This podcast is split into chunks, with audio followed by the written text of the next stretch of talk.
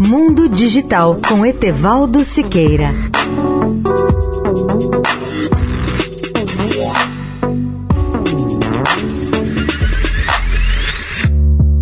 Olá, amigos da Eldorado. A NASA se prepara para retomar os voos tripulados à Lua. Para tanto, já definiu o local onde os próximos astronautas deverão pousar.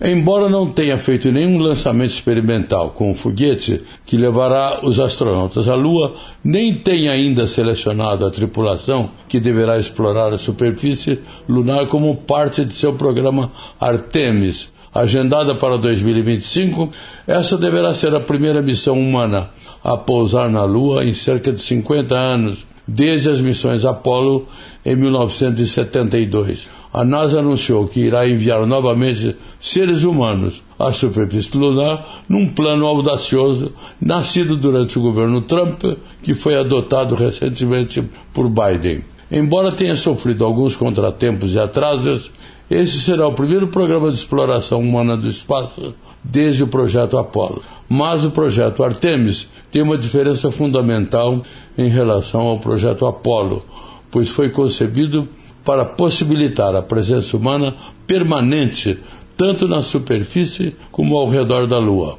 Aliás, a NASA está tão confiante no cronograma do projeto que já lhe conferiu caráter de urgência numa competição direta com a China, que também pretende enviar astronautas à Lua. Leia o artigo na íntegra no portal Mundo Digital Tudo Junto.net.br.